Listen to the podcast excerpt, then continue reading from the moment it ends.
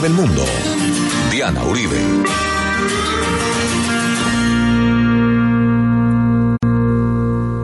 Buenas. Les invitamos a los oyentes de Caracol que quieran ponerse en contacto con los programas, llamar al 338-0039. 338-0039 o escribir a info arroba la casa de la historia punto com, info arroba la casa de la historia punto com, o consultar nuestra página web www.lacasadelahistoria.com. Hoy vamos a ver un capítulo tenebroso y sombrío de la historia del Perú. El tiempo de Sendero Luminoso, de Fujimori y todas esas historias terribles que vio el Perú en esa época. Y después, más adelante, nos vamos para la literatura y las cosas bellas que también han vivido ellos. Pero en este programa vamos a tener que pasar este trago amargo de la historia del Perú. Adiós pueblo de Ayacucho, perlas Ayay, ya me voy, ya me estoy yendo, perlas. Adiós pueblo de Ayacucho, perlas Ayay, ya me voy, ya me perlas Ayay. Ciertos males que yo tengo, perlas Ayay, hacen que yo me retire, perlas Ayay. Ciertos males que yo tengo, perlas Ayay, hacen que yo me retire, perlas Ayay.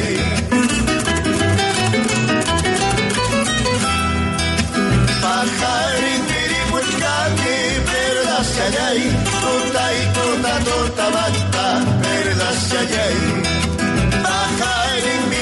La vez pasada estábamos viendo cómo después de la alternancia entre el populismo y las dictaduras, y después de un largo periodo de dictadura, hay elecciones, hay una constitución que reglamenta de ahora en adelante cómo va a ser la alternancia del poder. Y a partir de eso, digamos, empieza a darse como una normalización constitucional y va a subir en el segundo periodo presidencial, porque ya había sido presidente antes y ya le había tocado un golpe de Estado en la época de la alternancia entre las dictaduras y los golpes de Estado, Balaúnde Terry. Y Balaúnde Terry, que como les digo ya había estado allá, este hombre vuelve a la presidencia de 1980 a 1985 y a él le va a tocar en su gobierno va a surgir una de las cosas más tenebrosas y más complicadas que puede haber acá, que es una guerrilla que va a ser eh, formada por un oscuro profesor de filosofía que se llama Amibael Guzmán. Amibael Guzmán va a ser eh, un profesor de Ayacucho, él estuvo, fue profesor en la Universidad de Ayacucho y estuvo en una población allá, en Ayacucho, muy olvidada, muy empobrecida en estos graves abismos que hay en el Perú. Y este hombre se va a ir a estudiar a China, va a conocer a Mao y va a entrar dentro de la doctrina de lo que va a ser el maoísmo. El fenómeno de sendero luminoso, el más complicado, terrible y complejo de la historia reciente del Perú, le va a tocar a Balaún de Terry. Entonces, a Balaún de Terry le toca la formación de este grupo armado que viene reivindicándose, eh, de, apoderándose o haciendo una lectura de la figura de Carlos Mariátegui, pero por supuesto Carlos Mariátegui ya ha muerto hace mucho tiempo y no tiene ninguna responsabilidad en la película que van a montar, quedar allá por allá con la lista de Nietzsche y de todos aquellos que más adelante en cuyo nombre montaron doctrinas monstruosas. Toda la izquierda peruana en general reivindica a Mariátegui para diferentes cosas. Este hombre dice que es un sendero luminoso hacia Mariátegui. Tiene toda la, eh, toda la época de la revolución cultural y la revolución cultural china es una gran ruptura, una enorme purga con respecto a la revolución que se hizo en 1949, la que va a ser Mao en una respuesta ideológica a una gran crisis económica que va a tener China. Y esa respuesta ideológica se va a extender por el mundo y va a generar otra de las vertientes de la izquierda y va a ser la ruptura de las relaciones entre la Unión Soviética y la China. Y en esa ruptura, digamos, la izquierda se parte y el maoísmo hace una nueva lectura. De esa nueva lectura del maoísmo surge la, la orientación de sendero luminoso. Esta es una doctrina campesina eh, basada en el campesinado, y él, eh, en una, de una manera análoga, va a estar eh, un poco ligado como, o sea, se puede comparar en la brutalidad del fenómeno a lo que pasó en Cambodia. La, proporción de Cambodia es inimaginable, porque el fenómeno de Pol Pot, que también en una doctrina maoísta campesina, llevó a la muerte de tres millones de personas en, de siete millones que vivían en ese momento en Cambodia. Entonces, esto va a ser tenebroso, va a ser un baño de sangre en el Perú, no tan grande en términos poblacionales, pero enorme en términos sociales. Va a ser un jaque, una situación muy fuerte. Esto es lo que le va a tocar a Balaún de Terry y le va a tocar a los siguientes presidentes que van a gobernar el Perú. Después de Balaún de Terry va a venir Alan García, y Alan García va, a seguir con todo el tema de Sendero Luminoso. Balaún de Terry desata una represión enorme, trae los ejércitos que estaban en la costa a desatar una represión en la sierra gigantesca. Y esa represión va a, acabar con muchas comunidades indígenas. El pueblo indígena y los pueblos indígenas y campesinos quedan a dos fuegos acá porque viene la gran represión del ejército y viene la, la brutalidad de Sendero Luminoso. Sendero Luminoso tenía métodos eh, absolutamente violentos, terribles, terrible. Digamos, ellos lo que hacían era eh, colgar los perritos de los postes. Van a, tener una violencia física sobre la población, van a tener unos asesinatos sistemáticos, una lista de personas que consideran lacras sociales y van acabando. Y en esa lista cabe todo el mundo, desde los gamonales y los terratenientes, hasta los homosexuales y cualquier persona que no estuviera dentro de la moral revolucionaria que consideraba Sendero Luminoso, los iban matando de la manera más terrible, ensañándose con la gente, para producir a través del terror una lo que ellos llamaban un cambio de conciencia a través de la sangre y del terror. Esto va a ser verdaderamente terrible. Esto va a llegar a cortarles los dedos a los votantes en Ayacucho para que no voten en las elecciones, por decirlo menos. Y esto va escalando, escalando, escalando, escalando, escalando. Y resulta que en el momento en que Sendero Luminoso está en, pleno, en, plena actividad, el fenómeno del narcotráfico en América Latina se hace inmenso gigantesco. Y el narcotráfico se vuelve una forma de financiar Sendero Luminoso porque en el en el en los corredores por donde pasan las rutas del narcotráfico los de Sendero Luminoso cobran peajes eso va a hacer que Sendero Luminoso tenga una manera de reproducir económicamente el modelo de lo que está generando. Entonces lo que está generando es un grado de violencia terrible, terrible, terrible, un baño de sangre muy grande en el Perú y la población va a quedar entre el fuego cruzado de los métodos brutales de Sendero Luminoso y la orden casi de exterminio con la que vienen los ejércitos de la costa hacia la sierra, donde no tenían absolutamente ningún conocimiento de cómo era la cultura de la sierra. Acuérdate que ellos están, de todas maneras, son culturas diferentísimas, las que hay entre la costa, la que hay entre la sierra y la que hay entre la selva. Son culturas muy diferentes del mismo Perú. Entonces se viene la represión y Balaún de Terry enfrenta eso con una brutalidad impresionante y Sendero Luminoso con una escalada de sangre. Entonces, ese gobierno de Balaún de Terry va a, estar marcado por todo este tipo de, de problemas porque pues es una situación que se le va saliendo de las manos y a medida que pasamos los años 80 también va a pasar el tema de la deuda externa de la deuda que América Latina se llama la década perdida porque América Latina retrocedió un montón de tiempo con todo lo que significó la deuda externa.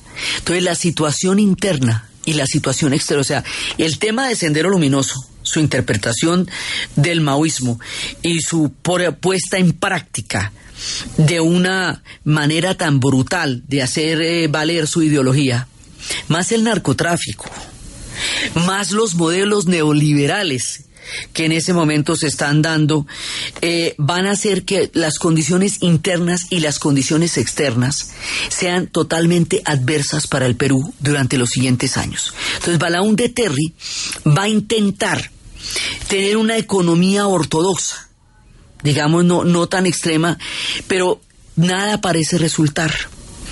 Y después de él después de Balaún de Terry, va a subir un personaje que por primera vez desde 1924, que se esperaba llegar al poder, ya desgastadísimos institucionalmente, va a llegar al poder Alan García.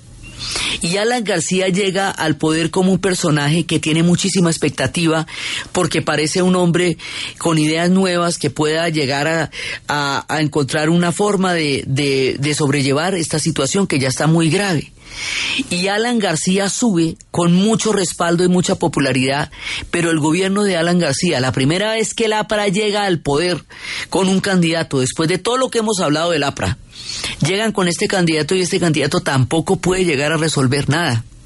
Y no solamente no lo puede resolver, sino que le va a tocar toda, pues él va a imponer un, un modelo neoliberal de todas maneras, pero también al mismo tiempo va a nacionalizar la banca y cuando nacionaliza la banca, entonces lo que va a hacer es generar una gran cantidad de animadversión con la inversión extranjera y se dispara la inflación del Perú a niveles increíbles de más de siete mil, del siete mil por ciento de una, de un desgaste. A él también, él continúa con la represión, se le, se le habla, digamos, a él se le habla de, lo del frontón y del urigacho, que, que fueron, digamos, que están ligados también con él, eh, con, a fenómenos de represión que se hicieron durante su gobierno. Pero él, lo, lleva la economía a un punto de caos. Entonces hay un caos social y hay un caos económico. Y estos dos eh, ingredientes van a hacer que las cosas sean muy duras en esta época de la historia del Perú.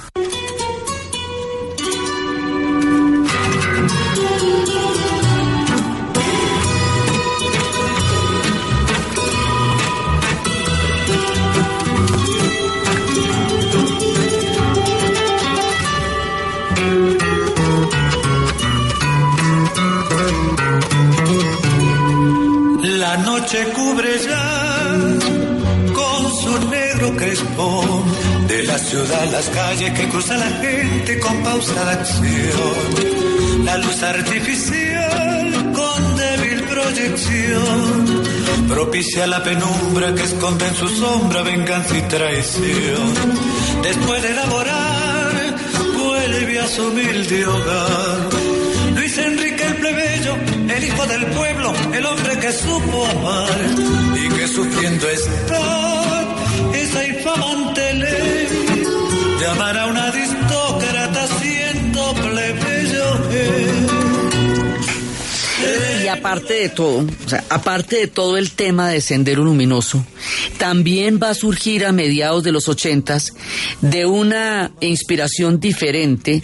No es un grupo de origen maoísta como Sendero Luminoso, sino que tiene las inspiraciones de la Revolución Cubana del 59 y la estrategia foquista de crear un grupo, una implantar una célula que después vaya a dar una revolución, otro grupo que se va a llamar el MRTA Movimiento Revolucionario Tupac Amaru.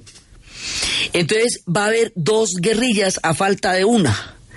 Una que es toda esta escala de sangre de Sendero Luminoso que es de orientación maoísta y como les digo, el discurso que hace Abimael Guzmán es una lectura propia y personal de diferentes influencias. La revolución cultural era una revolución campesina pero la revolución cultural en sí misma no justifica las cantidades de barbaridades que ellos hicieron en Perú, como tampoco justifica las barbaridades que hizo Pol Pot en Cambodia. Nada ninguna ideología justifica semejantes horrores. Ni todo lo que fueron el movimiento de los Khmer Rouge en Camboya, asesinando una tercera, pues tres millones de personas, ni todo lo que va a ser Sendero Luminoso. Pero la orientación de la que ellos se reivindican herederos es la orientación maoísta, lo que no quiere decir que la revolución cultural haya sido eso. Son fenómenos que se derivan de ahí. Y más la lectura de María Tegui, que el pobre María Tegui menos tenía que ver ahí, porque ese sí había muerto hace muchísimo tiempo y, y era otra la historia que él planteaba. Entonces, hay un tema que es este tema mesiánico de Abimael Guzmán, que se siente la, la quinta espada de la revolución junto con Marx y con Lenin y con Mao, se siente pues un, un, ungido para cambiar el Perú y hacer la revolución mundial a través de la sangre. Y hay otro grupo guerrillero distinto que es de la orientación cubana y de la orientación de, de la revolución cubana, que es el de reivindicando la figura de Tupac Amaru y de la gran revolución de Tupac Amaru que se había dado en el siglo XIX que habíamos visto en su momento. Entonces, esta, este tipo de, digamos, de guerrillas expresan también el nivel de descontento social tan grande en el que está el Perú, pero la economía se va yendo cada vez más a pique y las medidas neoliberales van a ser cada vez más duras y entonces eh, entre un punto y otro, o sea, no, no, no logran encontrar un, un momento en que la economía se estabilice.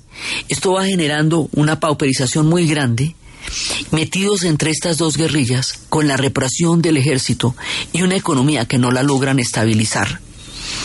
Siguen ellos en esta etapa tan supremamente difícil de su historia. Esa es una etapa dura para toda América Latina. Los años 80 fueron muy duros en el Perú, aquí fueron muy duros también. En todos lados está, o sea, fue una década durísima para nuestro continente. Entonces, en este contexto, vamos a encontrar un personaje que desde el punto de vista literario es un hombre impresionante, es un premio Nobel, es el de los, es del boom latinoamericano, es uno de los grandes maestros de la literatura latinoamericana que es Mario Vargas Llosa. Pero en la política del Perú va a tener una figuración de particular. Mario Vargas Llosa como escritor lo vamos a ver en el siguiente programa, que es donde nos vamos a dedicar a la literatura peruana y vamos a ver sus grandes maestros. Como escritor es impresionante. Verlo a él, oírlo hablar es impresionante. Ya vamos a ver, más adelante hablaremos en el otro programa de quién es él en las letras de nuestro continente y es un gigante. Por lo tanto que en la política la gente es distinta. Entonces en este caos y en esto que había ahí, él que fue siempre de izquierda, fue de izquierda como todos los, eh, los escritores del boom, la gran mayoría de los escritores del boom, bueno, Borges nunca, pero los demás sí lo fueron, porque era lo que les digo, toda la época de la influencia de la Revolución Cubana, y era toda la época del Che Guevara, y era todo esta, este momento en que América Latina se mira a sí misma a través de todas estas figuras que están transformando su historia. Entonces él era de izquierda pero a partir de, de todas las cosas que están pasando, él se va a desencantar de la izquierda. Y hay una novela que se llama La historia de Maita, que es la historia de Alejandro Maita, un trotskista, en donde marca el punto de, de quiebre de Mario Vargas Llosa con la relación con la izquierda peruana. Y va a llegar hacia la derecha y se va a convertir en un hombre de derecha y va a proponer un gobierno súper neoliberal, o sea, mucho más drástico, mucho más Chicago, mucho más fuerte y más bravo eh, para el Perú. Y la candidatura de Mario Vargas Llosa le quita, primero la izquierda va a tener una bronca muy grande con esa candidatura por el viraje ideológico de la figura de Mario Vargas Llosa de ser un hombre de izquierda a ser un hombre de derecha. Por eso hacemos aquí una separación tajante y rotunda entre el escritor que él es y su papel en estas elecciones que pasarían de la política peruana. Entonces está él, pero ninguno de los candidatos, nadie de la antigua aristocracia o de los partidos tradicionales o de, o de todos los que habían compuesto la escena política peruana, podía en este momento sacar a Perú de la crisis. O sea, toda la institucionalidad se había desgastado muchísimo en una crisis que se iba profundizando cada vez más. Entonces la candidatura de Mario Vargas Llosa lo que va a hacer es polarizar a la gente de una manera extrema eh, frente a su figura por todo el peso literario que él tiene y por las implicaciones políticas que tiene en ese momento que se convierte en un candidato neoliberal de la derecha. Entonces todas estas condiciones van a hacer que la idea de un personaje nuevo y distinto que no haya formado parte de la escena política ni de la antigua aristocracia, ni de los partidos tradicionales, ni del APRA, porque ya con Alan García las esperanzas del APRA quedaron fallidas. Balaún de Terry pues le tocó la crisis en pleno y era el, segundo periodo presidencial de él. O sea, no hay nadie en el mosaico político del Perú que en ese momento eh, parezca tener una solución para la crisis creciente de lo que está pasando. Y es en ese contexto en donde un personaje de origen japonés, habíamos hablado en el programa pasado de los japoneses, que son los que van a, llegar en diferentes oleadas en la historia del Perú. Un personaje de segunda generación, o sea, de padres japoneses, va a llegar allá y eh, se va a presentar como una alternativa nueva y distinta frente al tamaño de la crisis en la que se está viendo envuelto el Perú. El personaje se llamará Alberto Fujimori y después de la pausa hablaremos de él.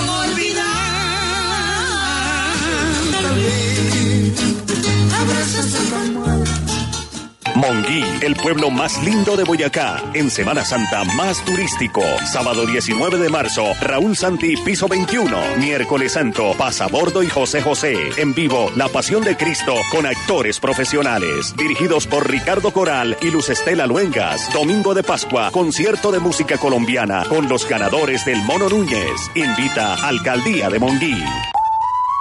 ¿Y usted cómo durmió anoche? Colchones comodísimos para dormir profundamente. En la Fundación Universitaria Juan de Castellanos somos una familia en donde te diviertes, aprendes valores, haces amigos, investigas, emprendes y estudias lo que tú quieres. Carrera 11, número 1144 en Tunja. PBX 742-2944. www.jdc.edu.co. Fundación Universitaria Juan de Castellanos. Tu familia en Tunja. Apetifor, producto natural. Apetifor mejora tu apetito. Apetifor mejora el apetito en niños y adultos. Calidad Natural Freshly. En productos naturales la primera opción. En Caracol Radio. Son las 11 de la mañana y 29 minutos. ¿Punto naturista? Gracias. ¿Tiene Digestar Jalea con acción laxante, suave, blanda y placentera de Laboratorios Natural Freshly? Sí, señora. Tenemos la línea Natural Freshly. Digestar Cápsulas Forte y Digestar Fibra. Para otras afecciones, Apetifor, Venas Full, Gasof y Finacid. ¿Y Freshly Pause Cápsulas y Fibofor Fibra con probióticos? Naturalmente. Natural Freshly. Tratamientos científicos con productos naturales. En productos naturales, la primera opción. Con el sello del Instituto Farmacológico Botánico. ETV, inspírate. ETV presenta en Caracol Radio, numeral nuestro deporte. Mi selección está presente en Caracol Radio. A esta hora el Borussia Dortmund enfrenta al Mainz 05 en la fecha 26 de la Bundesliga. A través de su cuenta en Twitter, arroba BVB, el club alemán informa que el delantero de mi selección, Adrián Ramos, es alternativa. Por su parte, John Andrés Córdoba es titular con el Mainz 05. En Italia, el Udinese cayó en calidad de local dos goles por uno ante la Roma. El defensa de mi selección, Pablo Armero, fue suplente y no tuvo minutos.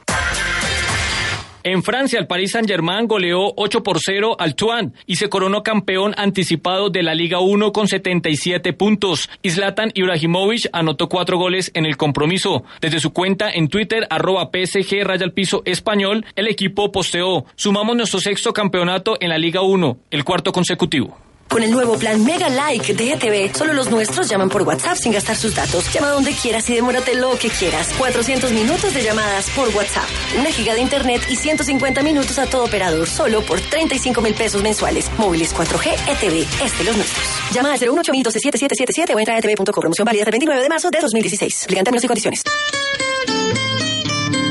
Este 14 de marzo, 12 de la noche, amaneciendo al lunes, aquí en Caracol Radio, más compañía, así canta Colombia.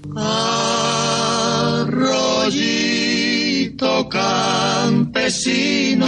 Ofreceremos evocaciones y nostalgias de nuestras canciones, las de siempre. Invitados de ahora y otros invitados ya en el recuerdo. Para sentir que vivo, que vivo intensamente y para que tú sientas lo que eres para mí. Este lunes, 12 de la noche, aquí en Así Canta Colombia por Caracol Radio. Más compañía.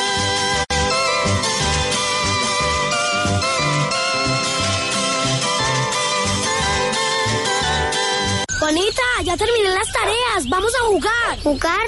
¿Pero en dónde? Pues en el parque nuevo que tenemos ahora cerquita a la casa. Tus impuestos ayudan a que Juanita y sus amigos tengan un lugar para jugar, porque pagando tus impuestos a tiempo, contribuyes a la realización de proyectos que mejoran el bienestar de todo tu municipio. Realiza tu pago de manera oportuna en nuestras sucursales y corresponsales bancarios y aprovecha el descuento que te ofrece la alcaldía. Bancolombia, le estamos poniendo el alma. Vigilado Superintendencia Financiera de Colombia. ¿Y usted cómo durmió anoche? Comodísimo. Colchones comodísimos para dormir profundamente. En la Fundación Universitaria Juan de Castellanos somos una familia en donde te diviertes, aprendes valores, haces amigos, investigas, emprendes y estudias lo que tú quieres. Carrera 11, número 1144 en Tunja. PBX 742-2944. www.jdc.edu.co. Fundación Universitaria Juan de Castellanos. Tu familia en Tunja.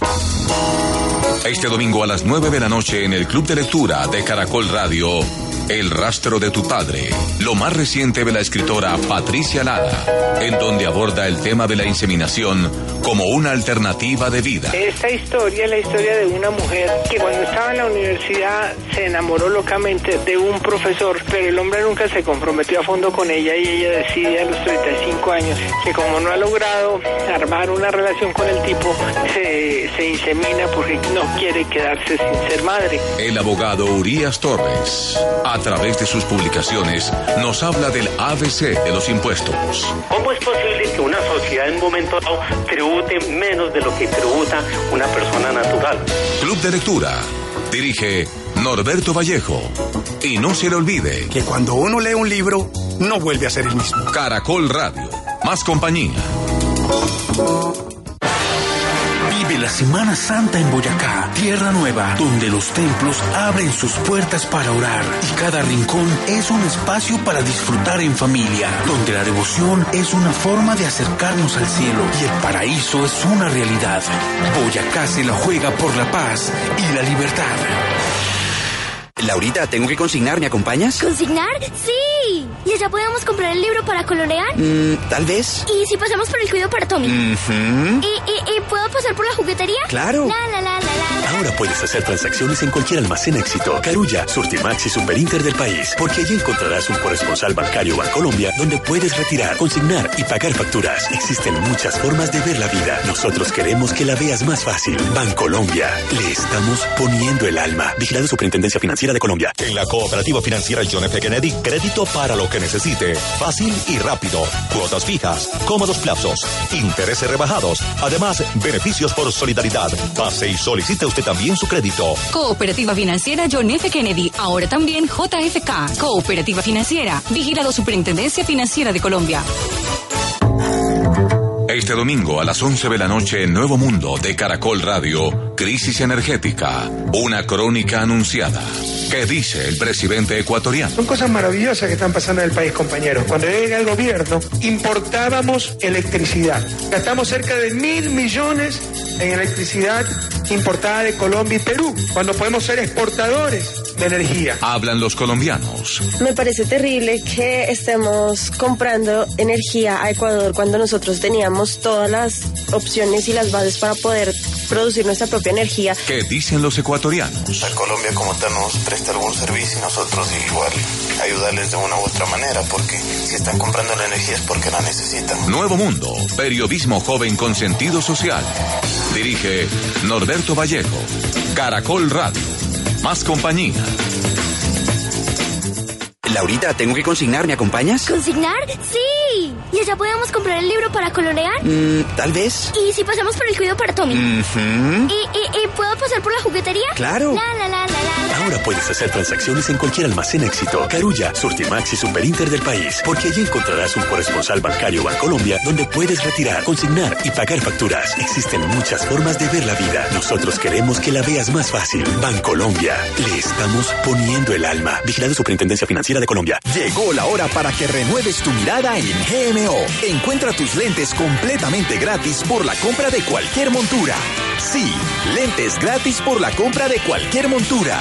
Ven a nuestras tiendas, hazte un examen visual sin ningún costo y renueva tu mirada estrenando gafas de las mejores marcas para que veas todo lo que amas. Siempre hay una tienda GMO cerca de ti. En GMO amamos tus ojos. Aplican condiciones y restricciones. Conócelas en www.gmo.com.co. Historia del mundo de Caracol Radio. Con Diana Uribe.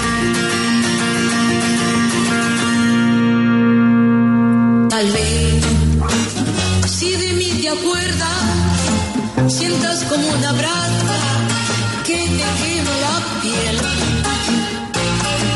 Tal vez, si alguna vez me llamas, tu voz se haga un sollozo, yo suspiro por mí. Tal vez te estás haciendo daño, mientras que a mí los años Alberto Fujimori sube al poder con la idea de que su herencia japonesa sea una garantía de honestidad. Entonces los genes japoneses, este digamos, entonces la idea es que él sube con una campaña que dice honradez, tecnología y trabajo. Como, digamos, como que si la cosa fuera que un acervo de una nacionalidad o de otra pudiera conjurar semejante crisis tan brava. Incluso la misma izquierda lo apoyó. Lo apoya mucha gente porque, porque se presenta como un candidato que está fuera del juego de la política peruana, que había probado que no podía sacar a Perú de la crisis en ninguno de los diferentes aspectos en que lo intentaron. Entonces, Fujimori sube como con la idea de un aire nuevo y diferente, a ver cómo les va. Y este sube con el modelo, aplicando un modelo que a la final resultaría bastante más neoliberal que incluso el de Vargas Llosa. La izquierda votó por Fujimori por bronca con Vargas Llosa, porque Vargas Llosa anunciaba un modelo neoliberal, pero Fujimori lo va a aplicar mucho más bravo. Entonces, Fujimori eh, de, de esta manera habla de la crisis. Esta sociedad está colapsando. No se respeta el Estado, el Congreso, las leyes, el sistema judicial, ni siquiera los semáforos. Nada funciona aquí. Esa es la manera como él habla del desastre económico, de esta hiperinflación tan impresionante en la que estaba el Perú en ese momento, y él aplica las medidas de choque, lo llaman el Fujichoc, como era de Bravo, lo llaman el Fujichoc, porque la cosa se pone mucho más eh, dura. Ahora, las medidas de choque, si bien pueden llegar a estabilizar la economía, eh, eso es una discusión de nunca acabar, pero si bien pueden llegar a estabilizar la economía eh, en la medida en que hay una gran austeridad en un momento de crisis, pauperizan a la población de una manera increíble, porque esto va contra subsidios, va contra eh, contrataciones, o sea, las medidas de choque normalmente van contra todos los derechos de los trabajadores. Eso es lo que, lo que se contrae cuando hay este tipo de medidas. Entonces eso pauperiza a la población. Entonces ellos están en una situación en la que cualquiera de las salidas resultaba muy difícil. Bueno, esta fue la que, la que tuvieron en ese momento. Entonces sube Fujimori con una gran expectativa acerca de la novedad y él poco a poco va... Eh, va haciendo, va acabando con la democracia otra vez, porque finalmente después él alcanza a gobernar y, y ya en del 90 al 92 y en el 92 va a ser un golpe en el cual él va a cerrar el Congreso él va a, digamos, a disminuir todos los canales democráticos que tenía en ese momento el Perú.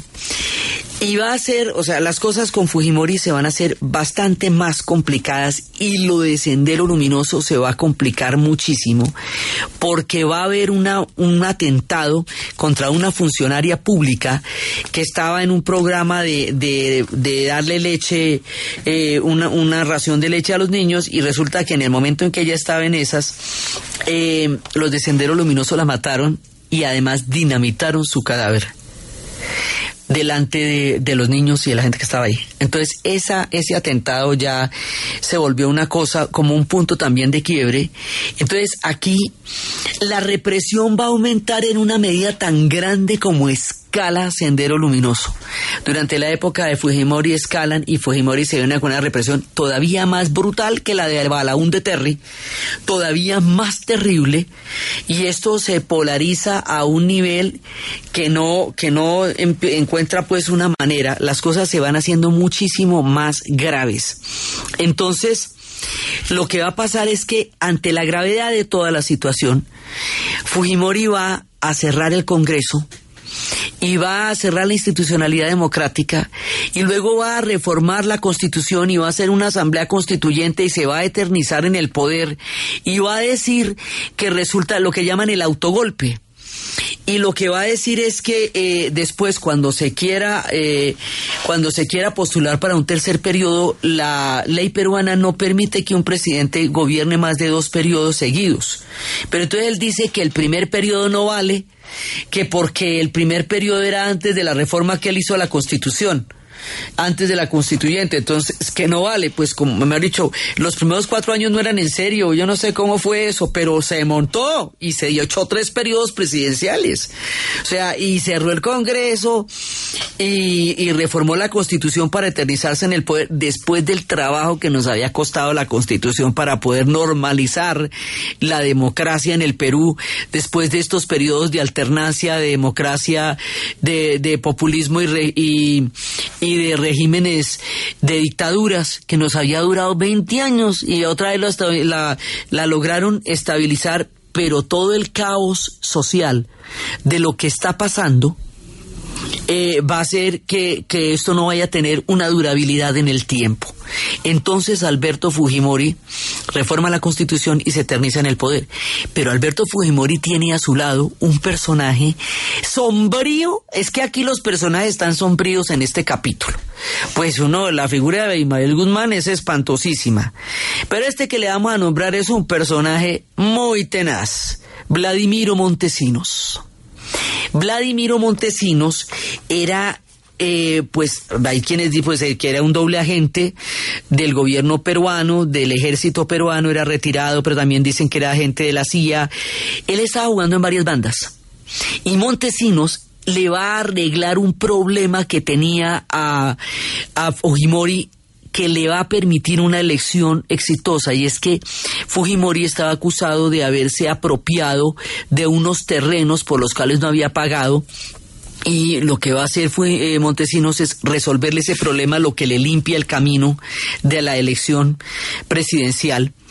Entonces, empieza toda esta historia de Fujimori en el Perú con las medidas de choque con toda la pauperización y con la represión absolutamente impresionante que va a ejercer sobre, sobre Sendero Luminoso y sobre el pueblo peruano. Entonces la, la cosa que venía así desde la época de Balaún de Terry se va a volver cada vez más grave y cada vez más dramática y Sendero escala cada vez más. O sea, esto llega a un punto de polarización en que no se nadie sí y la y, y, esto se vuelve muy muy grave muy dramático. Entonces por el otro lado eh, la primera etapa de Fujimori va a tener, digamos, es una figura muy controvertida porque como pasó como cuando estábamos en la época de Pinochet, hay quienes lo consideraban el salvador del Perú, porque era una mano fuerte, una mano dura, unas medidas de choque y estaba, digamos, como que parecía que fuera el que estuviera eh, llevando, poniéndose los pantalones en el caos del Perú. Esa es una interpretación. Y hay otra interpretación de un tipo brutal y salvaje que exacerbó las cosas hasta niveles en que eh, dejó, eh, en que el Perú se hizo, la cosa se profundizó muchísimo, sobre todo la crisis social. Pero económicamente de una u otra manera van a poder salir de ese berenjenal poco a poco. Entonces la figura de Fujimori es extrema. La gente o lo considera un horror o lo considera un salvador. Entonces, en ese momento, Vladimiro Montesinos empieza a meterse en unos problemas sumamente complicados, como por ejemplo el de comprar, meterse en narcotráfico, eh, digamos, hay una acusación muy fuerte de narcotráfico sobre las dos figuras de Montesinos y de, y de Fujimori, pero Montesinos estuvo en un momento dado metido en el narcotráfico y le compró armas al gobierno jordano y se las vendió a las FARC. Entonces, o sea, esto le complicó la vida a todo el mundo. Vladimiro Montesinos termina finalmente siendo perseguido por el propio Fujimori en picada, en caída, huyendo, porque está metido, se vuelve un personaje como en un momento fue, fueron en la época del escándalo Irán Contras, o sea, esos personajes que están jugando en muchos bandos a la vez y que están metidos en muchos trucajes truchos como ellos solos. Sus personajes así, o como fue López Rega en Argentina en la época de, de, la, segunda llegada de, Perón al poder, que fue el que fundó la AAA. Personajes que sombríos, muy bravos. Y él es el que va a llevar, digamos, también en su caída, se lleva también a Alberto Fujimori porque están, estaban muy ligados en un momento de la historia y luego ya en la segunda etapa él está, está saliendo de, de huida entonces hay una primera etapa en que Fujimori tiene como todo el aval y hay otra etapa en que empieza la caída. Y empieza la caída de un hombre que tuvo tres periodos presidenciales seguidos en la historia del Perú en el momento de la peor de las crisis. Entonces eso nos va a llevar a, una cantidad de transformaciones o de cambios en la política eh, de estos personajes que subieron con un gran aval y que en un momento dado van a tener muy serias acusaciones de violaciones a los derechos humanos por toda la campaña de represión de Sendero Luminoso. Lo que le digo, y Sendero Luminoso es todo lo terrible que Sendero Luminoso es. O sea, es así de grave y la población campesina e indígena queda en la mitad y la sociedad peruana queda en la mitad y todo el mundo es de alguna manera un rehén de una situación que no parece poder tener salida en este momento que les digo tan dramático de la historia del Perú.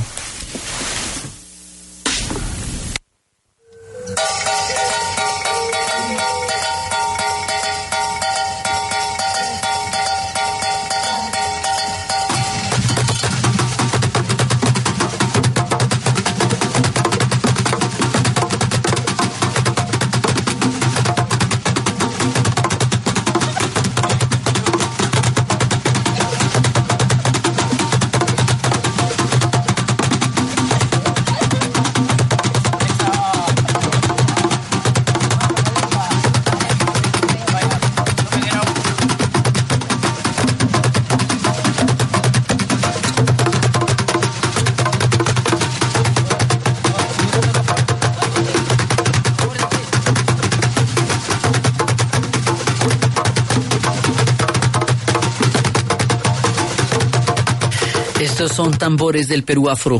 Perú que siempre visibilizamos a través de su música una, un clamado enorme, un clamor grande de el reconocimiento de la identidad afroperuana que siempre, siempre está sobre la palestra de nuestra historia y siempre estamos trayendo a través de la música. O sea, cuando estamos hablando del Perú, estamos hablando de todos los integrantes del Perú, del mundo indígena, del mundo afro, del mundo campesino, de, de las sociedades urbanas, de Lima, de toda la gente que está metida en esta crisis tan grande, de lo que está pasando. Entonces, durante el gobierno de Fujimori pasan cosas tan supremamente dramáticas como la toma del, de un comando del MRTA de la residencia del embajador japonés en el Perú. Entonces se toma la residencia cuando había un evento de embajada y una cantidad de personal diplomático allá y lo vuelven rehenes. Entonces esto estaba a varios fuegos. Esta guerrilla que les digo que es la inspiración cubana, de, de, de origen de la revolución cubana, que, y que toma el nombre de Tupac Amaru, se van a tomar la embajada como una manera de pedir una contraprestación de prisioneros porque contaban que las historias de las cárceles peruanas eran absolutamente terribles en los Andes en medio del frío más grande. Y entonces esta toma de la embajada que va a ser un hecho noticioso de primera línea pues esto sí fue una cosa que ocupó mucho teniendo en cuenta además que Fujimori iba a ser un personaje altamente mediático Fujimori va a tener la prensa de su lado. Hay quienes dicen que compró buena parte de la prensa. Como les digo, es una figura llena de, de, contradictores y de diferentes puntos de vista se dice también que él tenía una, una, una compra con la prensa. Bueno, el asunto es que él es un personaje impresionantemente mediático y esto va a tener una resonancia mundial, esa toma. Esa toma en, en diciembre del 97 va a ser una cosa muy grande y entonces la respuesta de Fujimori va a ser una toma sangrienta de la residencia de la embajada, una de esas tomas de, eh, de esas de películas, y todos los integrantes del MRTA van a ser, van a morir en la toma. Van a ser asesinados en la toma. Solo dos rehenes de la gente que estaba al interior de la embajada van a morir, pero el comando que hizo el secuestro va a morir todo el comando. Entonces, el MRTA, digamos, ese fue el golpe más grande que hacen, pero también de ahí para adelante empieza la caída.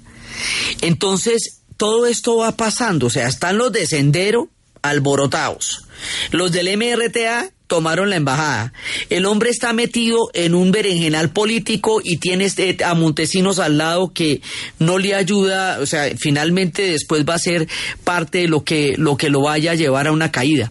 Entonces, la toma del MRTA a él le va a dar una imagen mediática importante en la medida en que se le presenta como un personaje de mano dura y un personaje enérgico que no permite el chantaje de un acto de estas, de esta naturaleza y resulta que y ahí aguanto otro poquito, pero más adelante cuando ya empiezan muy seriamente las acusaciones por violación a los derechos humanos, porque lo que les digo, la represión que ha pasado acá, eso eh, todavía es un tema muy duro, todavía no lo saben los niños en los colegios, todavía no se les enseña, heridas abiertas profundas, eh, estos cataclismos históricos, estas grandes, eh, estos grandes baños de sangre de, pues de un lado y del otro dejan heridas grandes en los pueblos que, que después son son, cosas que se cargan, ¿no?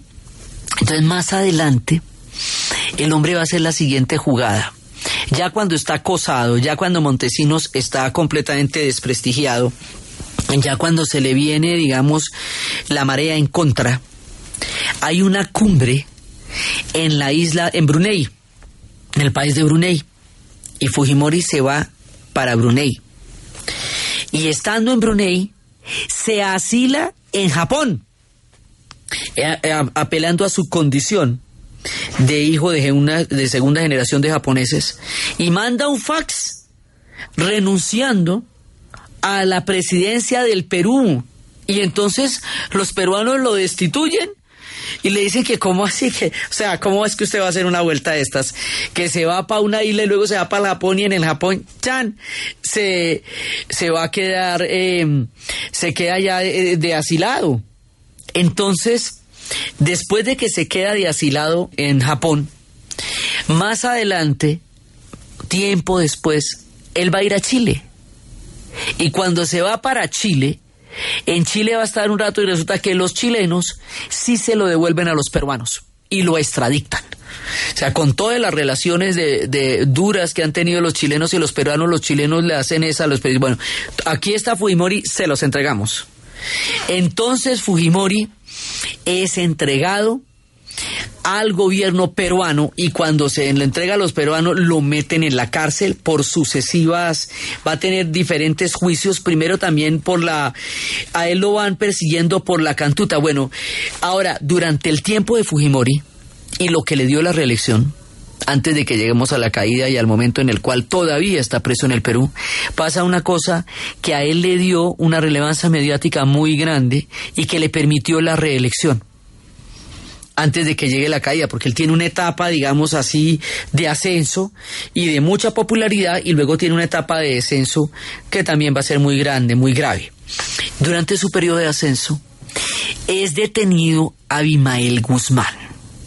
Cuando Abimael Guzmán es detenido, Ahora dicen que eso fue una labor de inteligencia que Fujimori se, se, se acreditó él y que en realidad era una labor de inteligencia, pero el asunto es que mediáticamente Fujimori eh, va a, usar la, detención de Amibael Guzmán con un crédito político enorme. Lo va a encarcelar, le va a poner un traje de prisionero como en las películas con rayas horizontales y el número en la mitad y lo pone en una jaula y levanta el teléfono y lo muestra, un poco como lo que hicieron con Saddam Hussein, pero no lo mata sino que lo va, a lo va a tener detenido. Y al coger la cabeza, como este era un movimiento tan personalista, mesiánico, a partir de la lectura que un personaje hizo de todas las diferentes tendencias ideológicas que había habido en ese momento en el mundo y en el Perú. Entonces, em, ya va a haber una negociación, muchísima gente va a entrar a la cárcel y ya empieza la caída de Sendero Luminoso hasta quedar ya reducido a una célula en la mitad de la selva, la mayoría de ellos van a estar presos, eh, pero la caída de Almeida Guzmán también implica la caída de Sendero Luminoso. Este va a ser el éxito político que mayor eh, tributo le va, que mayor, eh, digamos, recaudo le va a dar a Fujimori. Y Abimael Guzmán caerá, Fujimori va a ser reelegido después de eso. Y luego cuando viene la época de Fujimori también Fujimori va a caer y está preso. Está preso por la cantuta, por el asesinato de un profesor y varios estudiantes y por diferentes procesos de, derechos humanos de extrema gravedad. Está preso en el Perú. Y así, con Fujimori preso en el Perú y su hija Keiko eh, presentándose como candidata para la elección que va a ser dentro de 30 días en el Perú, dejamos esta parte tan supremamente dura y compleja de la historia del Perú para irnos en el siguiente programa a un viaje por la literatura ya en los tiempos finales de nuestro Perú actual, entre la literatura, la gastronomía y el Perú que enfrenta en la actualidad, dentro de muy poco tiempo, unas elecciones donde la hija de Fujimori es una de las candidatas. Entonces, desde los espacios de las épocas más sombrías y terribles de los pueblos, desde los días oscuros entre los órdenes mundiales, los órdenes económicos y los órdenes sociales, se juntan en una sin salida para esta antigua y maravillosa cultura peruana de los tiempos en que vivieron el dolor de Sendero Luminoso, la represión de todos los gobiernos, la superinflación y unas condiciones sociales e históricas muy difíciles para un pueblo enaltecido y grande en la narración de Ana Uribe, en la producción Jessy Rodríguez y para ustedes, feliz fin de semana.